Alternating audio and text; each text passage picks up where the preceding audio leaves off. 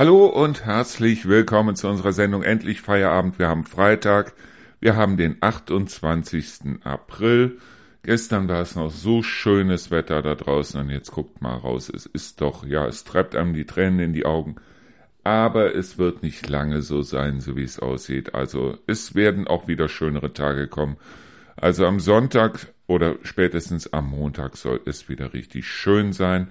Ja, wir stehen kurz vor dem langen Wochenende. Wir haben ein verlängertes Wochenende. Deshalb gibt's heute die Sendung und die nächste Sendung gibt's erst am Dienstag, weil am Montag haben wir Feiertag und am Feiertag gibt's ja keinen Feierabend, weil Feierabend haben wir hoffentlich am Feiertag den ganzen Tag über.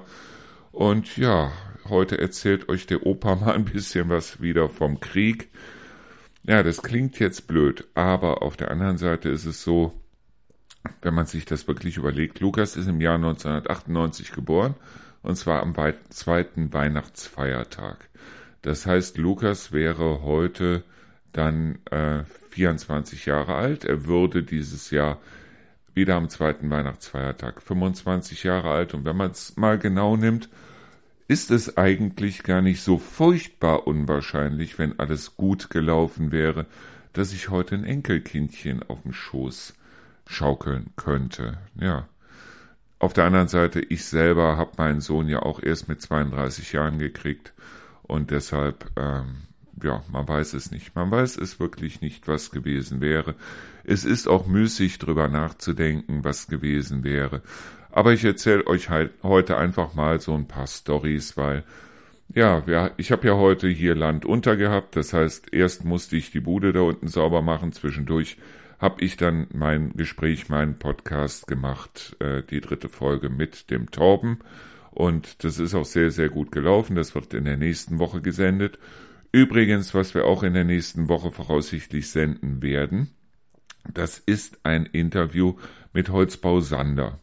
Weil Sander baut ja diese Sanderhäuser, die wirklich wahnsinnig schick sind und die auch wahnsinnig toll in, nach Holz riechen, weil es halt Holzhäuser sind, die aber nach dem Interview, das ich geführt habe, und ich glaube, dass dem Herrn Sander auch ohne weiteres, dass diese Häuser genauso haltbar sind wie äh, Steinhäuser.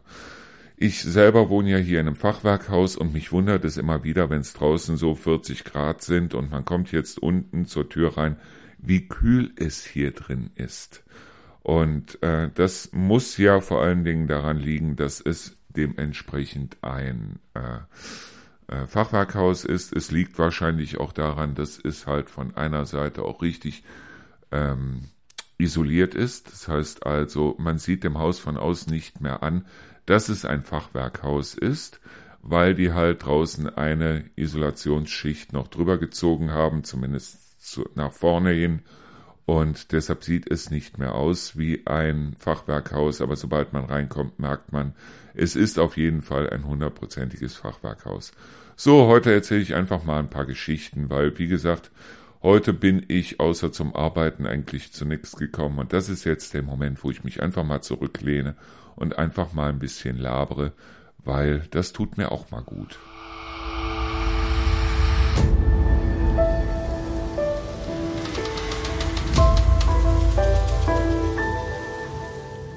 Hatte ich euch eigentlich schon die Geschichte mit unseren Flugenten erzählt? Wir hatten damals Flugenten, oder besser gesagt, meine Oma hat sich damals Flugenteneier, und zwar befruchtete Flugenteneier geholt und hat die unter ein Huhn geschoben. Das Huhn hat gerade gegluckt, das heißt also, das saß sowieso auf den Eiern. Also hat meine Oma dem die Eier abgenommen und hat da, ich glaube, sechs oder acht Flugenteneier drunter gelegt.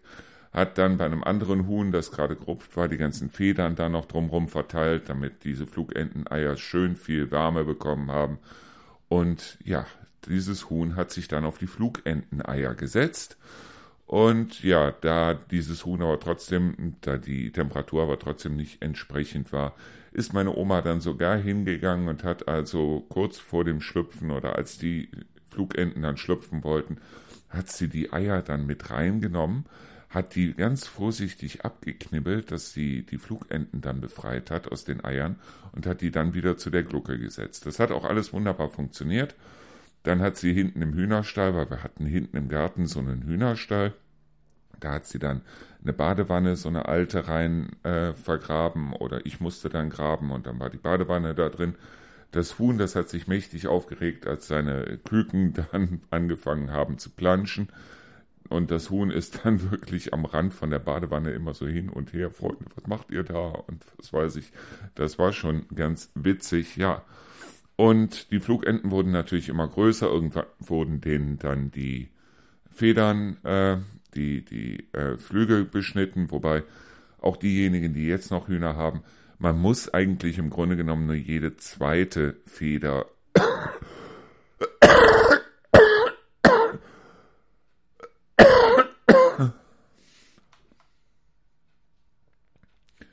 Man muss eigentlich im Grunde nur jede zweite Feder von so einem Flügel schneiden, weil erstens mal sehen die Hühner bzw. die Enten dann immer noch schön aus, aber fliegen können sie trotzdem nicht mehr.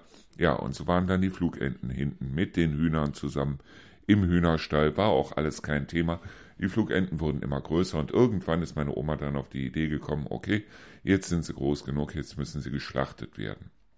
Ja, die Flugenten hatten auf der anderen Seite aber mittlerweile auch schon Namen und meine Mutter wollte sie nicht schlachten, meine Oma wollte sie nicht schlachten. Also ist meine Mutter dann hingegangen und hat sich den Metzger, ich weiß gar nicht mehr, ob meine Mutter damals bei Kaufhalle gearbeitet hat oder schon bei Horten. Sie hat sich auf jeden Fall den Metzger mit nach Hause genommen, weil der Metzger sagte, okay, gib mir zehn Mark oder wie auch immer und ich schlachte dir dann die Flugenten. So. Der Metzger, der hat sich dann mitten in den Stall, hatte sich so ein, so Stamm reingestellt, so ein Hackstamm und hat dann die Flugenten da geschlachtet. Er hat sich eine Flugente nach der anderen geschnappt und hat diese Flugenten dann, hat den Flugenten dann den Kopf abgehauen. So, normalerweise, wenn man einer Flugente oder einem Huhn oder wie auch immer den Kopf abhaut, dann sollte man noch eine Zeit lang warten, weil diese Tiere halt dementsprechend noch flattern. Das haben sie auch getan. Das Dumme an der Sache war bloß, der hat die Flugenten, nachdem der denen den Kopf abgeschlagen hat, hat er die Flugenten dann aus dem Hühnerstall raus über den Zaun geworfen und jetzt flatterten die ganzen Flugenten ohne Kopf im Garten rum. Ich bin in dem Moment rausgekommen, ich bin nach Hause gekommen, ich bin rausgekommen. Der ganze Garten sah aus, als hätte Freddy Krüger da ein Schlachtfest gefeiert. Also ich habe von den Flugenten ehrlich gesagt nichts, aber auch rein gar nichts gegessen.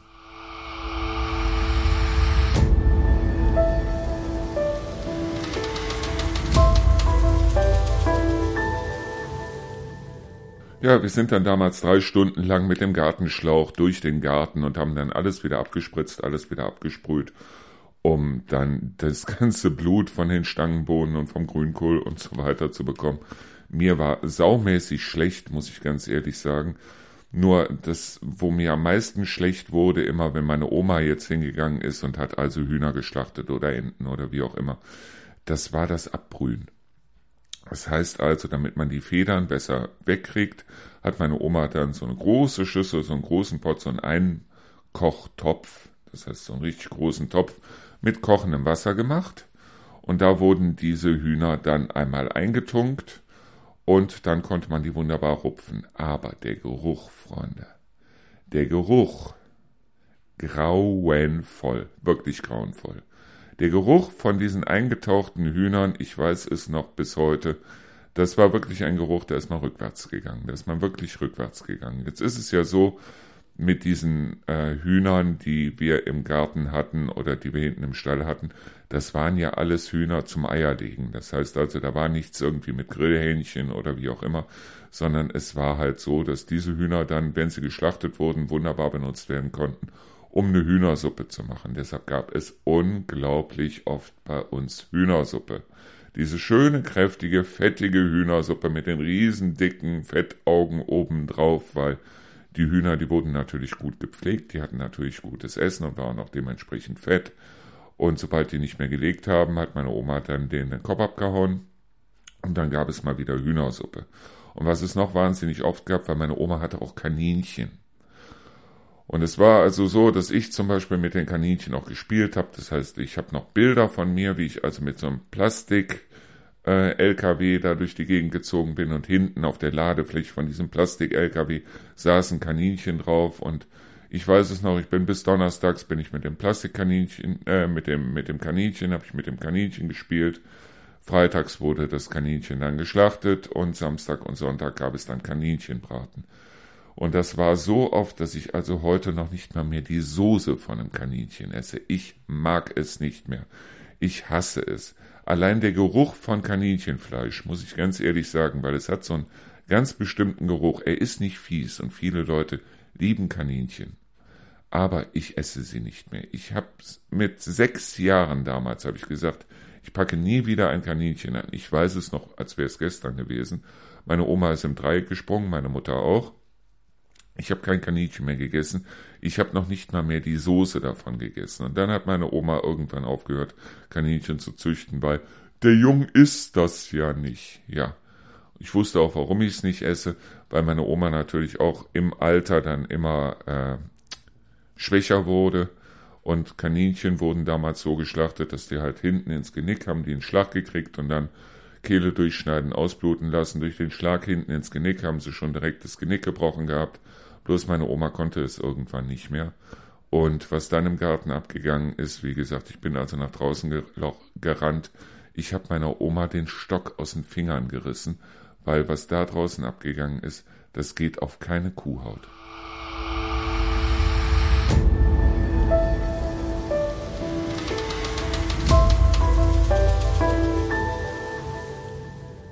Was wir früher eigentlich auch immer hatten, das waren Hunde und das waren Katzen.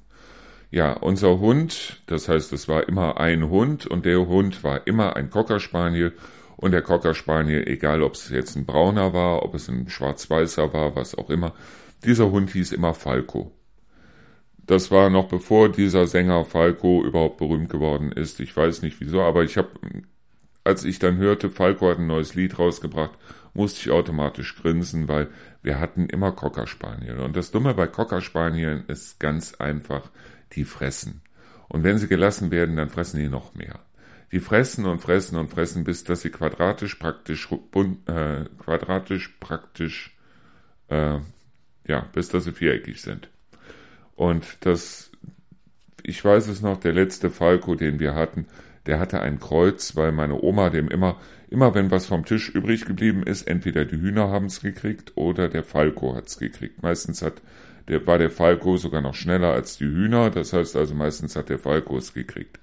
Da hätte man also ohne weiteres, oben auf dem Hund hätte man essen können, weil der war so breit, dass also, und er fühlte sich auf der anderen Seite, ja, er fühlte sich eigentlich ganz wohl. Er ist 13 Jahre alt geworden, ich weiß es noch, und ist dann an Herzverfettung gestorben.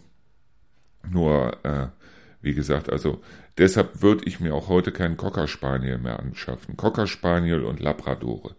Das sind so die beiden Hunderassen, wo man ehrlich sagen muss, muss die fressen bis zum Abwinken. Also draußen der, der Rana, dem Ronny, dem Louis, dem Jerry, den kann ich im Pott da hinstellen, die fressen ein bisschen was, wenn die satt sind, sind sie satt. Das geht bei einem Cocker Spaniel nicht. Ein Cocker Spaniel, der einen leeren Napf vor sich, der einen vollen Napf vor sich hat, das geht nicht. Cocker Spaniel müssen diese Näpfe leer machen. Das ist zumindest die Erfahrung, die ich gemacht habe. Und deshalb findet man da draußen, auch wenn man sieht, dass irgendjemand mit einem Cocker Spaniel unterwegs ist, auch unglaublich viele fette Cocker Spaniel. Deshalb, weil, ja, wenn ein Hund einmal fressen kann, dann frisst der. Und wenn Cocker Spaniel einmal fressen kann, dann frisst der umso mehr. Und der hat gefressen. Dem war es auch im Grunde genommen wurscht, der Hund, der hat wirklich alles in sich reingezogen. Das Einzige, was er nicht gemacht hat, ist, der ist nicht an die Hühner rangegangen. Wir müssen wohl früher mal einen Hund gehabt haben, oder besser meine Oma muss einen Hund gehabt haben. Der hat nicht nur unsere Hühner gefressen, der hat auch die Hühner vom Nachbarn gefressen. Und der Hund ist ihr angeblich irgendwann mal gestohlen worden, wie sie erzählt hat. Oder besser gesagt, zweimal gestohlen worden. Beim ersten Mal hat sie auch gewusst, wo der Hund war und hat ihn dann mit Hilfe der Polizei wiederbekommen und beim zweiten Mal war der Hund dann weg. Es muss wohl ein ganz prachtvoller Hund gewesen sein. Auf der anderen Seite war es nur so, ja, wie gesagt, der Hund, der muss wohl alles, ähm, alles gerissen haben, wo der irgendwie dran kam, egal ob es Hühner waren, ob es Kaninchen waren, wie auch immer. Aber da hatten wir auch mal zu Hause eine Katze, die war ehrlich gesagt ganz genauso, weil, ach komm, wir machen jetzt ein bisschen Musik und dann erzähle ich euch das.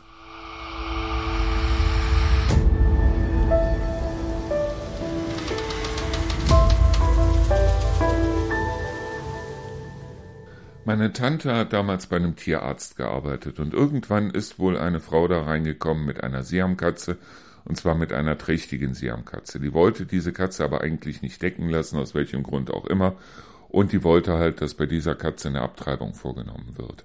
Und dann hat also meine Tante zusammen mit dem Tierarzt auf die Frau eingelabert, so nach dem Motto, wie sieht's aus? Und wir übernehmen dann die Jungen und wir gucken auch, dass sie in gute Hände kommen und so weiter und so fort. Auf jeden Fall hat diese Siamkatze Junge gekriegt und meine Tante hat uns überredet, dann von diesen Jungen auch eine zu nehmen. Und das war dann unsere Siamkatze. Und unsere Siamkatze, die war verhaltensgestört. Die war absolut verhaltensgestört. Nicht nur, dass die, wir haben sie dann nachher irgendwann sterilisieren lassen, weil das hat man nicht ausgehalten. Die hatte so viele Zysten an den Eierstöcken, die war von vier Wochen, war die drei Wochen läufig. Und die hat geschrien, weil die hat auch so, wenn sie nicht läufig war, hat die geschrien. Das heißt, das war eine Schreikatze, die wirklich niemals das Maul halten konnte. Aber wenn die dann rollig war, dann hat die geschrien wie ein kleines Kind. Und Irgendwann ist mir dann angeboten worden, eine zweite Katze mit dazuzunehmen und ich habe dann gesagt, ich sagte so und so und wie sieht das aus? Ja, bring sie halt mit, sagte meine Oma und dann habe ich die Katze mitgebracht. Die Katze war, ja, sie war eigentlich im Grunde genommen viel zu früh ähm, von der Mutter weg, das konnte man auch sehen.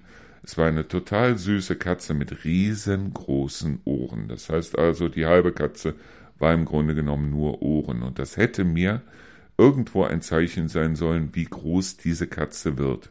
Es war so eine dreifarbige Katze, so eine Glückskatze, so eine quer durchs Dorfkatze. Ein wunderschönes Tier und ich habe am Anfang Angst gehabt, dass die Siamkatze eventuell dieses mickrige kleine Kätzchen jagen könnte. Nein, dieses mickrige kleine Kätzchen hat die Siamkatze gejagt. Und zwar kreuz und quer durch den Garten. Irgendwann haben sich die beiden auch angefreundet, aber die, das war ein Filou, diese Katze, die ich da mitgebracht hatte. Und sie wurde auch immer größer und größer und größer. Ich hatte irgendwann das Gefühl, ich habe da keine Katze geholt, sondern ich habe da einen Tiger geholt. Die wurde also wirklich immer größer, diese Katze. Und diese Katze hat es sich dann auch angewöhnt, draußen auf der Straße zu liegen, unter den Autos. Und wenn jemand mit einem Hund vorbeigekommen ist, dann ist diese Katze aus der Deckung raus, hat dem Hund einmal eine gescheuert und ist dann ab die Post. So, alles gar kein Problem, bis das irgendwann ein Nachbar bei uns vor der Tür stand. Und wie gesagt, unsere Katze war eine riesengroße Katze. Und ja, der stand bei uns vor der Tür und hatte seinen West Highland Terrier, so ein Schäberhündchen, hatte der im Arm und meinte also zu mir, deine Katze hat unseren Hund angegriffen. Ich guck den nur an, ich sag, meine Katze, ja. Die braune, ja. Diesen Hund, und er hatte also sein hechelndes Etwas auf dem Arm. Sagte, ja, ganz genau. Ich sagte, das kann überhaupt nicht sein. Sagte, wieso das denn nicht? Und die sitzt doch immer unterm Auto und was weiß ich. Und ich sag, wenn meine Katze diesen Hund angegriffen hätte, dann wäre der Hund jetzt tot.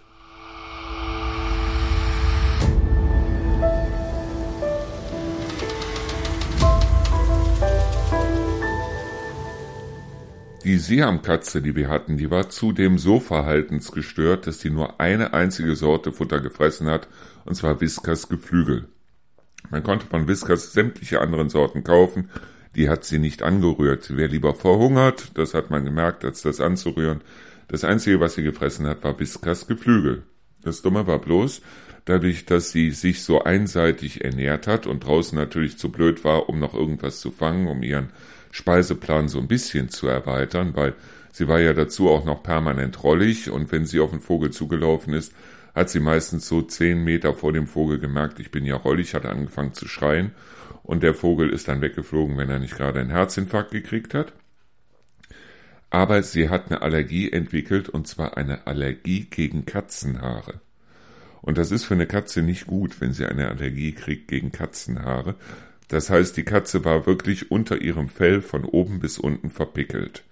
Wir sind mit der Katze zum Tierarzt. Der Tierarzt hat das Ganze überprüft und hat dann tatsächlich festgestellt, die Katze hatte eine Allergie gegen die eigenen Haare und hat uns dann geraten, die Katze zu rasieren und wir haben dann gesagt, nee, das lassen wir. Das Komische war, als dann die andere Katze mit dazu gekommen ist, da hat diese Katze dann, die Siamkatze aus Futterneid, alles gefressen. Die hat wirklich jede Art von Katzenfutter dann gefressen, ganz einfach, damit die andere es nicht kriegte. Das war ja auch schon mal nicht schlecht, nur dass die Katze halt mittlerweile gesundheitlich so malat war. Sie hat, glaube ich, noch zwei, drei Jahre gelebt und dann mussten wir sie einschläfern lassen, weil ähm, es tat einem wirklich leid, dieses Tier, abgesehen davon, dass sie von der anderen noch immer eine auf den Dez gekriegt hat, aber ganz abgesehen davon. So, und die andere Katze ist leider irgendwann dann auch gestorben. Das war wirklich so von einem Tag auf den anderen und so wie es aussah, hatte sie wohl irgendwo einen Tumor in der Lunge oder wie auch immer und der ist aufgebrochen. Und äh, wir sind mit ihr dann wirklich, weil sie konnte nicht mehr, sie konnte nicht mehr aufstehen und nichts, sie hat nur noch geröchelt. Wir sind dann mit der Katze noch ganz schnell zum Tierarzt und beim Tierarzt ist quasi da schon im Wartezimmer verstorben. Nicht ohne mir noch mal einmal kräftig in die Finger zu beißen, was ich ihr aber auf der anderen Seite natürlich nicht übel nehme, deshalb, weil sie muss also auch unglaubliche Schmerzen gehabt haben. Und äh, ja, so war das damals mit der Katze, wobei ich sagen muss, diese Katze hat meinen Onkel ins Krankenhaus gebracht, weil die Katze hatte nun mal die Eigenart, dass sie äh, zwar gestreichelt werden wollte, aber immer nur bis zu einem bestimmten Punkt. Das heißt also, wenn sie bei mir auf dem Schoß lag, habe ich immer gemerkt, wenn die Ohren nach hinten gehen, dann lass sie in Ruhe, dann ste äh, stellte sie sich hin, hat sich einmal gestreckt, ist runter, runtergesprungen, alles gar kein Problem. Ich meine, abgesehen davon, dass wir draußen auch im Garten wirklich halbe Tauben und sowas gefunden haben, weil unser Nachbar war auch noch Taubenzüchter. Aber das ist wiederum eine ganz andere Geschichte. Naja, auf jeden Fall war mein Onkel dann und meine Tante, die waren da und mein Onkel hat also diese Katze gestreichelt und ich habe wirklich gemerkt, sie wollte es nicht. Und daraufhin habe ich zwei, dreimal zu meinem Onkel gesagt, lass es, lass die Katze jetzt in Ruhe. Wieso, ist doch nur eine Katze, ist doch süß, und er hat sie weiter gestreichelt. Und irgendwann ist die Katze dann hingegangen, hat sich also mit den Vorderbeinen, hat sie sich in seinen Oberarm verkrallt und hat mit den Hinterbeinen angefangen, den Unterarm aufzusäbeln. Wir haben dann ein paar Handtücher um seinen Arm gewickelt und sind mit ihm zum Krankenhaus gefahren. Er hat natürlich mächtig angefangen zu maulen, diese Katze und was soll das und was weiß ich.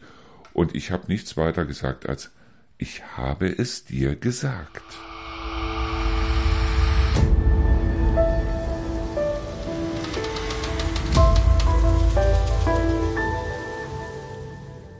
Wie gesagt, unser Nachbar war Taubenzüchter und was so ein richtiger Taubenzüchter ist, der geht auch in die Wettbewerbe rein. Und Wettbewerbe heißt ganz einfach, dass er seine besten Tauben nimmt und die dann irgendwo hinbringt, wo die Tauben dann losgelassen werden und dann heißt es, welche Taube kommt zuerst wieder zu Hause an. Das Dumme ist bloß, diese Taube muss nicht nur zu Hause ankommen, sondern sie muss wieder in ihren Schlag reingehen. Deshalb ist es so, dass diese Taubenzüchter zum Beispiel diese Tauben, die meistens männlich sind und die die losschicken, zu den Weibchen setzen oder in die Nähe der Weibchen setzen, so dass die also das Gefühl haben, sie müssen da, wo die Weibchen sind, unbedingt wieder rein. Und in dem Moment, wo die durch diesen Schlag dann kommen, werden die Tauben gezählt. Und er hatte wahnsinnig tolle Tauben, die er teilweise auch wirklich so ins Ausland verkauft hat und so weiter. Und ja, jetzt hatten wir diese Katze und diese Katze saß mit gezücktem Messer und Gabel und hatte sich das Schlabberlätzchen schon umgehangen, saß vor dem Taubenschlag und hat darauf gewartet, dass ihr Mittagessen kommt. Ja, das hat natürlich dazu geführt, dass wir irgendwann dann, wenn er seine Wettkämpfe hatte dass wir die Katze dann einsperren mussten und die bei uns natürlich zu Hause drinnen randaliert hat, hoch drei, weil das war nun mal eine Draußenkatze. Das war eine Katze, die also egal was für ein Wetter ist, egal ob's regnet, stürmt, schneit oder ob die Sonne scheint bei 30, 40 Grad, diese Katze musste raus. Und die Katze hat auch wirklich alles gefangen, was sie fangen konnte. Wir haben halbe andere Katzen bei uns im Vorgarten gefunden. Wir haben, wie gesagt, halbe Tauben bei uns im Garten gefunden. Und wenn diese Katze irgendwo Scheiße bauen konnte, dann hat sie es gemacht. Sie hat sich auch immer gut so zwischen den Büschen versteckt. Und wenn meine Oma dann da lang gegangen ist, so mit einem Pott oder wie auch immer, dann so in Richtung Hühnerstall so und den Rest kriegen jetzt die Hühner, dann hat diese Katze schon zwischen den Büschen gewartet und hat also dann, wenn meine Oma kam, dann einen Blitzangriff gestartet auf ihre Beine, so dass meine Oma irgendwann sich dicke Strümpfe angezogen hat, wenn sie zu den Hühnern gegangen ist, weil sie genau wusste, diese Katze ist ein Sauvieh und diese Katze war wirklich ein Sauvieh. Das kann man nicht anders sagen. Sie war, ich habe sie geliebt. Ich habe sie geliebt, weil diese Katze, die hatte ihren eigenen Kopf. Das ist genauso wie jetzt der Ronny. Ronny wird im Juni 15 Jahre alt. Und bei ihm kommen jetzt mittlerweile Alterssturheit und Demenz kommen auch noch mit zusammen, aber Ronny hatte von Anfang an seinen eigenen Kopf. Das heißt also, dem Ronny irgendwas beizubringen, wo man also sagt, okay, Ronny liebt es zum Beispiel, wenn man ein Stöckchen wirft. Der liebt das, der rennt hinter dem Stock her bis zum geht nicht mehr. Aber er bringt den Stock nicht zurück. Da kann man machen, was man will, weil bei Ronny heißt es dann, der Weg ist das Ziel. Ronny ist auch einer, der also wirklich mit dem Kopf durch die Wand muss, zehn Zentimeter neben der offenen Tür. Das heißt also, Ronny ist einer, der kann also im Grunde genommen, der reißt an der Leine bis zum geht nicht mehr, versucht er heute noch, aber mit 15 Jahren ist es so, dass er natürlich nicht mehr die Kraft hat. Aber da kann man wirklich machen, was man will und man kann auch sämtliche Trainingsmethoden, die Rütter irgendwann mal rausgebracht hat, kann man in diesem Hund anwenden. Es bringt nichts, der hat seinen eigenen Kopf. Und genauso war diese Katze auch. Und deshalb habe ich sie geliebt.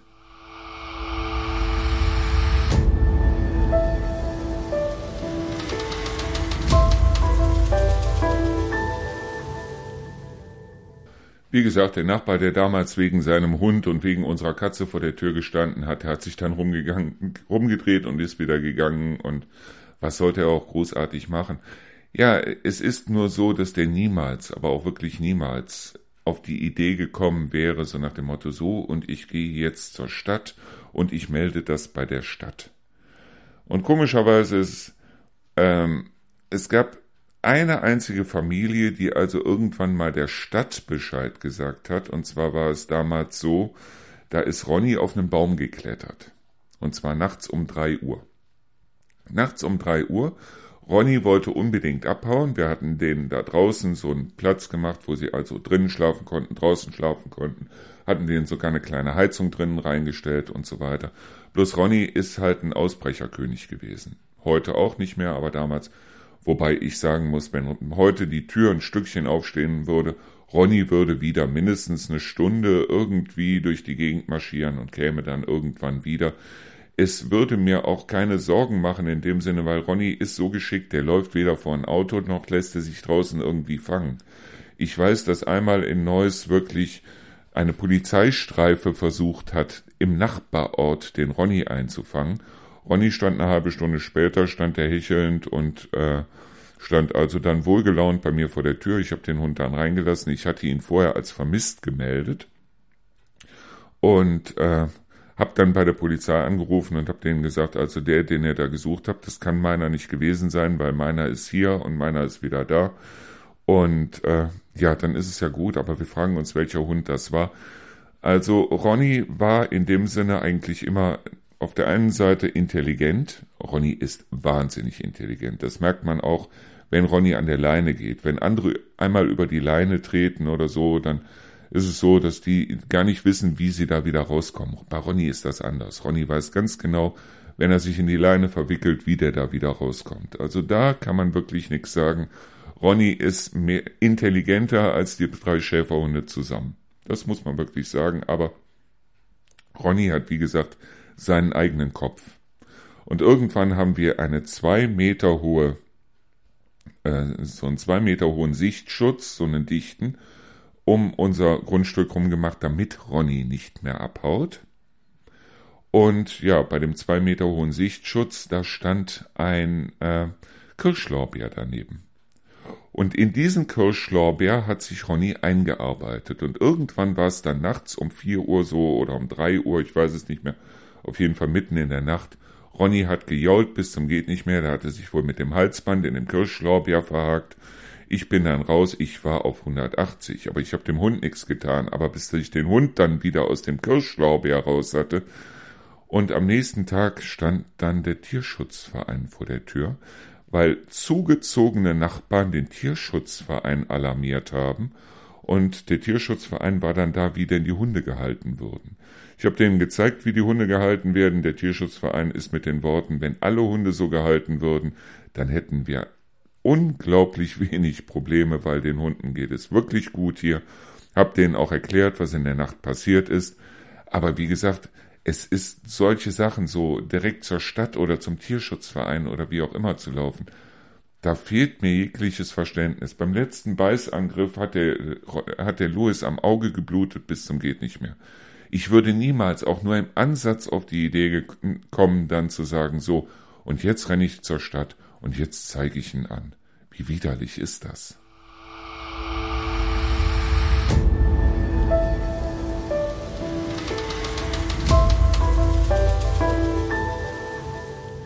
So, eine kleine Nachricht an alle zwischendurch, die also gesagt haben, Mensch, also heute hatten wir wieder ein Problem mit dem Radio. Wir hatten eigentlich im Grunde genommen heute kein Problem mit dem Radio, wir hatten heute ein Problem mit dem SSL-Zertifikat. Das heißt also, ich habe das Zertifikat ja bekommen und das Zertifikat war immer nur für ein Jahr. Und das bedeutet, ich habe zwar das neue Zertifikat beantragt, aber ich habe denen nicht gesagt, stellt mir auch eins aus. Und deshalb mussten die jetzt in aller Schnelligkeit dieses Zertifikat ausstellen. Das haben sie jetzt auch gemacht. Und dementsprechend haben wir jetzt auch wieder ein Radio. Und ich hoffe, das war's jetzt mit den Problemen, die wir hatten. Ja, ich habe ja gesagt, das erste Jahr ist immer etwas schwierig. Aber wie gesagt, jetzt funktioniert alles soweit wieder. Ich gucke jetzt auch gerade mal, wenn ihr schon dabei seid, auf dem Mobiltelefon, also auf meinem Smartphone und öffne mir einfach mal unsere Seite und siehe da, er zeigt mir an, dass das Radio spielt. Es spielt. Wunderbar. Oder? Ja, es spielt. Also, klasse, wunderbar. So, wir hatten ja, äh, als wir hingezogen sind, nicht nur die Hunde mit dabei, sondern wir hatten auch Fische mit dabei und wir hatten auch, äh, oder besser gesagt, die Fische waren noch in Neuss. Die haben wir bei einem Aquarienhändler zwischengeparkt und haben die dann nachher nachgeholt. Und wir hatten auch Wellensittiche mit dabei. Und zwar Wellensittiche und Nymphensittiche. Wir hatten sechs Wellensittiche und vier Nymphensittiche. Und weil wir hier so viel Platz hatten, haben wir tatsächlich diesen Raum hier, der jetzt als mein Büro dient, zum Wellensittichzimmer gemacht. Das heißt also, wir haben hier wirklich, wir haben uns draußen Äste gesammelt und so weiter, haben die hier reingehängt, haben also diesen Käfig, in dem die vorher drin waren, was also ein richtig riesengroßer, so ein Standkäfig quasi war, haben den auch hier reingestellt und haben dann hier die Wellensittiche fliegen lassen. Ja, das Ende vom Lied war ganz einfach, dass es mir irgendwann dermaßen auf den Senkel gegangen ist. Ich meine, ich habe diese Tiere gemocht, ich habe sie wirklich gemocht, aber sie waren laut. Und dadurch, dass sie hier unglaublich viel Platz hatten und auch das Gefühl hatten, sie mussten also in jeder Ecke mindestens einmal brüten, bin ich dann hingegangen und habe gesagt, die Wellensittiche müssen weg. Und Gott sei Dank haben wir hier in der Nähe jemanden gefunden und das Ganze über ein Online-Portal jemanden gefunden, der ein Gehege hat, also so, ein, so eine Voliere hat für draußen. Und der hat die Wellensittiche und die Nymphensittiche dann übernommen, hat die über Winter noch in äh, drinnen gelassen, hat auch alles, was wir hier hatten, mitgenommen. Und wir wollten auch nichts dafür haben. Es ging uns einfach nur darum, dass es den Tieren gut geht und haben dann diese Tiere dann äh, abgegeben. Und ich hoffe, den Tieren geht's mittlerweile wieder richtig, richtig, richtig gut. Und mir geht's auch wieder richtig gut, weil es ist nicht mehr so laut hier.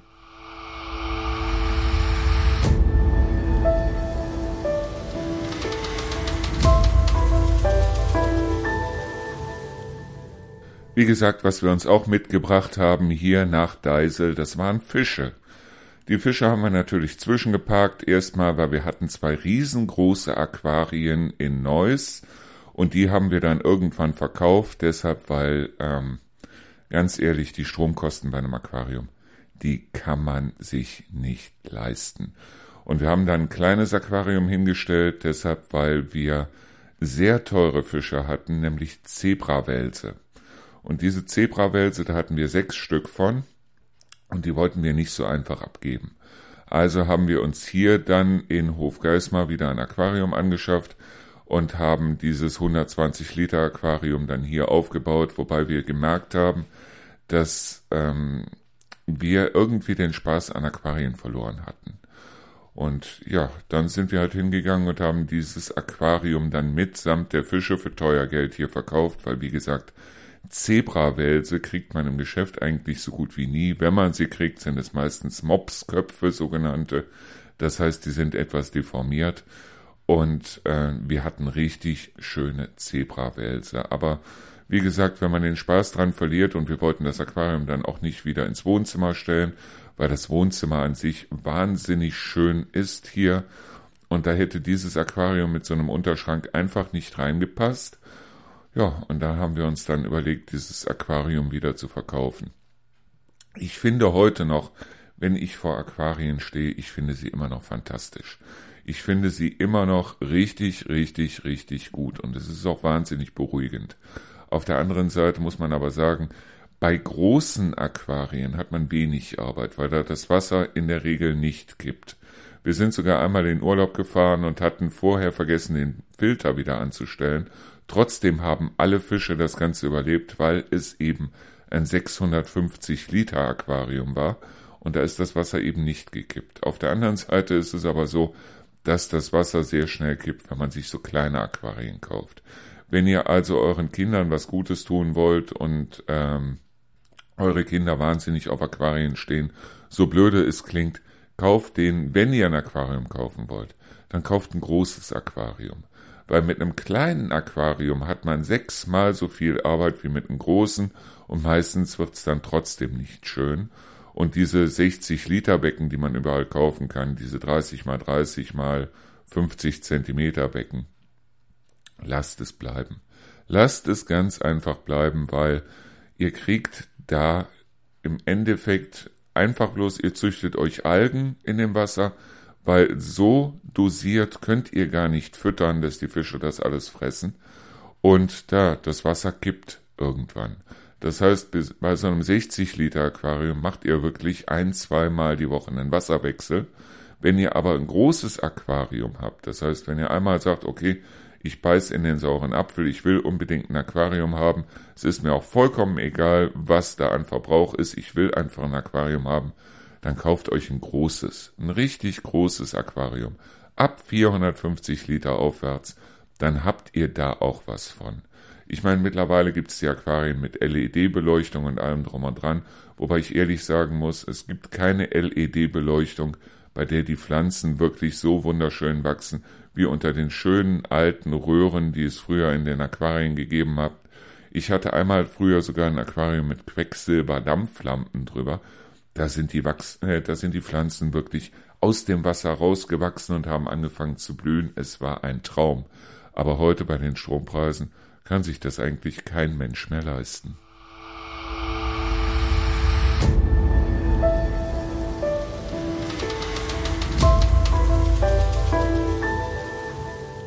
Ja, was wir noch hatten, das waren, ja, wir hatten mal eine ganze Zeit lang Farbratten, also Ratten, die man im Zoofachgeschäft kaufen kann. Wunderschöne Tiere, wirklich wunderschöne Tiere, für diejenigen, die sagen, die nicht direkt sagen, mein Gott und eine Ratte und auf gar keinen Fall. Es sind tolle Tiere, es sind Tiere, die also wirklich äh, auch sehr intelligent sind. Das heißt also, wir hatten auch wieder auch Ausbruchkönigin mit dabei. Und ähm, es sind wahnsinnig tolle Tiere, die hören aufs Wort. Und man kann eigentlich, wenn man eine Ratte einmal zahm hat, dann kann man die Ratte auf die Schulter setzen und kann damit einkaufen gehen. Wenn man mit der Ratte auf der Schulter in den Supermarkt reinkommt. Das ist natürlich die Frage. Aber Ratten ich finde sie immer noch fantastisch, ich finde sie immer noch toll.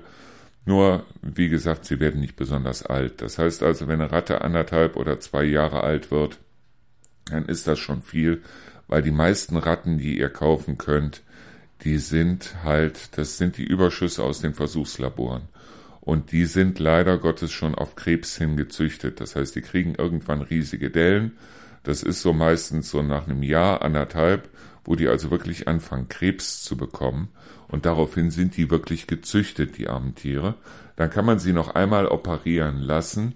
Nach einem halben Jahr fängt der ganze Spaß aber mit dem Krebs wieder von vorne an.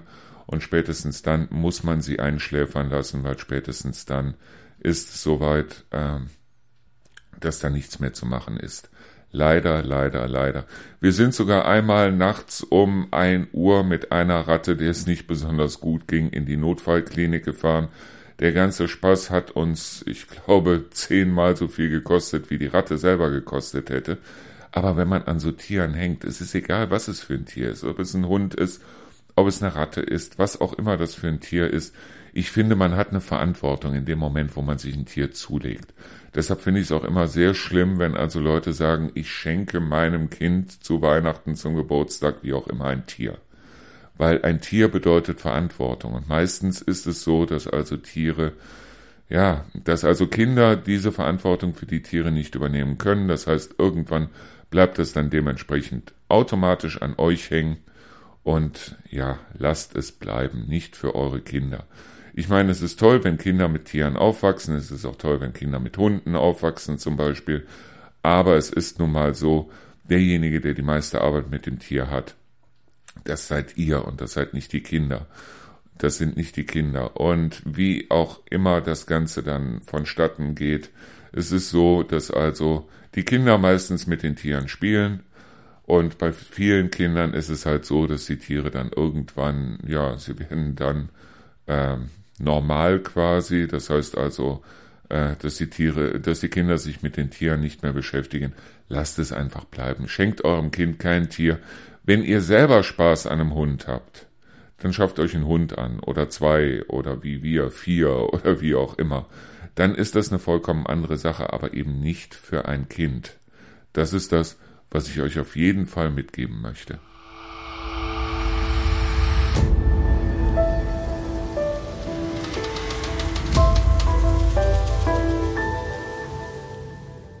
Ja, unser großes Problem ist im Moment, Rana ist im Moment mal wieder läufig. Das ist eine Sache, die dauert dann in der Regel zwei Wochen, anderthalb Wochen haben wir schon rum. Das heißt also noch eine halbe Woche und dann hat sich das Thema wieder gegessen. Und wir haben natürlich die beiden Jungspunde mit dabei, unkastrierte Rüden, die also im Moment, ja, die drehen am Rad. Die drehen wirklich am Rad, die wollen unbedingt zu Rana.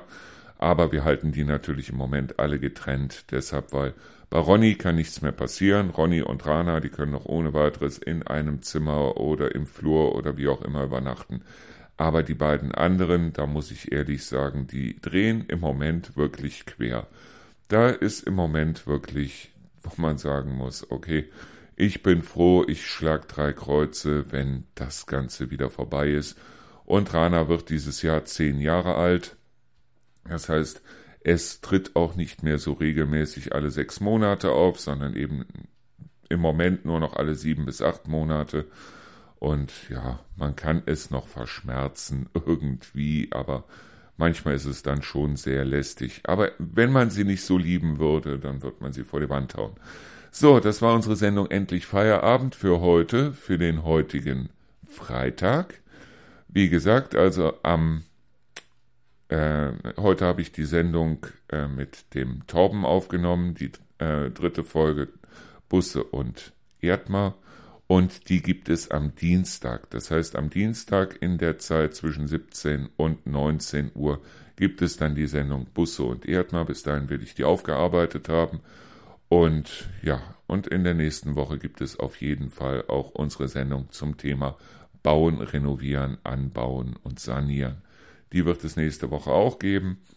Wie gesagt, ich wünsche euch ein wunderschönes verlängertes Wochenende, weil wir haben ja jetzt ein langes Wochenende. Montag ist ja auch frei, für die meisten zumindest. Und gehabt euch wohl, habt, wie gesagt, eine schöne Zeit. Macht euch was Leckeres zu essen. Genug Tipps habe ich euch ja gestern schon gegeben zum Thema Essen. Und ja, dann bis Dienstag spätestens.